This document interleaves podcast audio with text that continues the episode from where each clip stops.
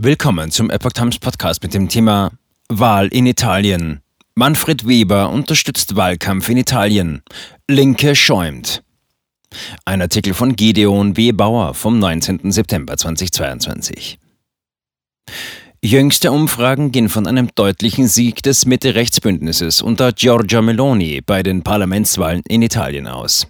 EVP-Chef Manfred Weber sucht die Nähe zu Altpremier Berlusconi. Deutschlands Linke und Teile des bürgerlichen Lagers sind erzürnt. Am 25. September werden in Italien beide Kammern des Parlaments neu gewählt und in ganz Europa blickt man mit großem Interesse auf den Ausgang der Wahlen, die erhebliche Auswirkungen auch auf das politische Gefüge in Brüssel haben könnten. Das ist auch dem Vorsitzenden der Europäischen Volkspartei EVP, Manfred Weber, bewusst. Er taucht in einem Wahlkampfvideo auf. Für Irritationen in Deutschland sorgt nun, dass er ausgerechnet für den mittlerweile 85-jährigen Unternehmer und ehemaligen Premierminister Silvio Berlusconi und dessen Forza Italia wirbt. Weber sieht Chance auf proeuropäische Regierung in Italien. Erforderlich geworden waren die Neuwahlen, nachdem die von der Demokratischen Partei PD geführte Regierung und dem früheren EZB-Chef Mario Draghi infolge der Instabilität des vormaligen Koalitionspartners der linken Fünf-Sterne-Bewegung zerbrochen war.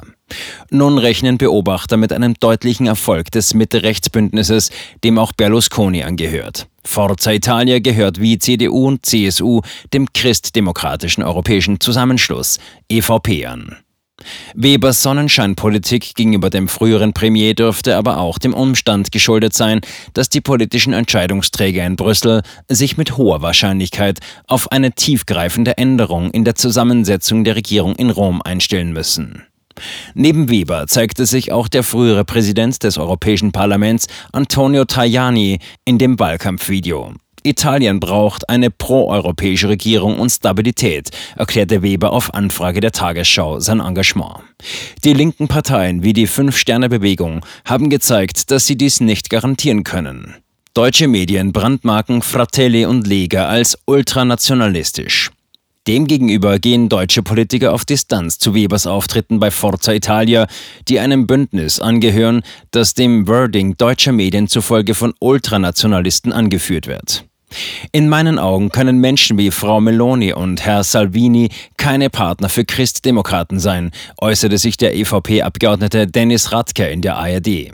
Weil sie unsere Werte nicht teilen, sondern sie mit Füßen treten. Wie im Fall von Le Pen verberge Melonis Partei ihre Radikalität durch geschickte Rhetorik und Marketing.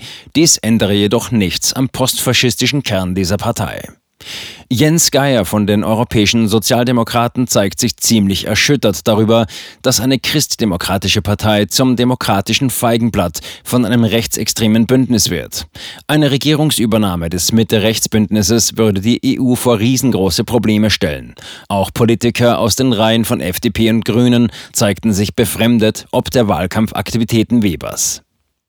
Berlusconi brachte Italien höheres Maß an Stabilität.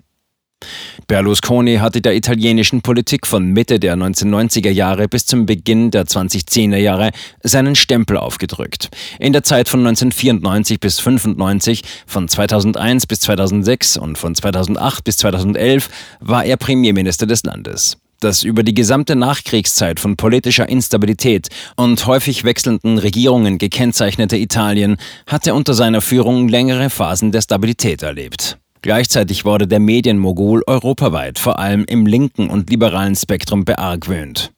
Neben seinem exzentrischen Lebensstil und Vorwürfen rund um ausschweifende Partys und behauptete Korruption nahm man ihm dort übel, dass er den neofaschistischen MSI in ein Mitte-Rechts-Bündnis unter seiner Führung aufnahm, unter der Bedingung, dass dieser sich von seiner Vergangenheit lossage. Im Jahr 1994 setzte dessen damaliger Vorsitzender Gianfranco Fini diesen Wandel durch und bildete die Alleanza Nazionale. Nach mehreren Spaltungen und Führungswechseln bildet deren Kern das Grundgerüst der heutigen Fratelli d'Italia unter Giorgia Meloni.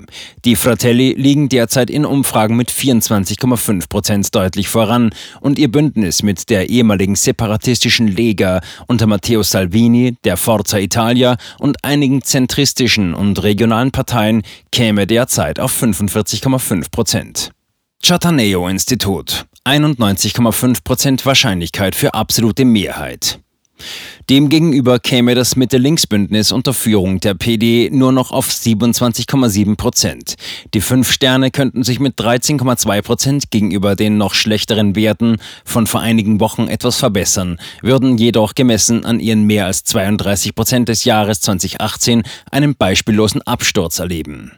Obwohl es mit der Liste Ital Exit, die bei knapp 3% der Wählerstimmen liegt, eine direkte Konkurrenz für Lega und Fratelli außerhalb des Mitte-Rechts-Bündnisses gibt, könnte dieses in beiden Kammern nach derzeitigem Stand auf absolute Mehrheiten hoffen. Das Chataneo-Institut sieht das Bündnis bei 131 von 200 Sitzen im Senat und 258 von 400 in der Abgeordnetenkammer und beziffert die Wahrscheinlichkeit absoluter Mehrheiten mit 91,5 Prozent. Berlusconi macht auch heute noch keinen Hehl aus seiner engen freundschaftlichen Beziehung zum russischen Präsidenten in den 2000er Jahren. Allerdings erklärte er vor einigen Wochen auch, dass dieser Kontakt abgebrochen sei und man im Kreml nicht mehr auf Kontaktaufnahmen seinerseits reagiert habe. Laut Kurier nimmt Berlusconi für sich in Anspruch, durch ein längeres Telefongespräch mit Putin entscheidend zum Stopp der russischen Militäroperation in Georgien im Sommer 2008 beigetragen zu haben.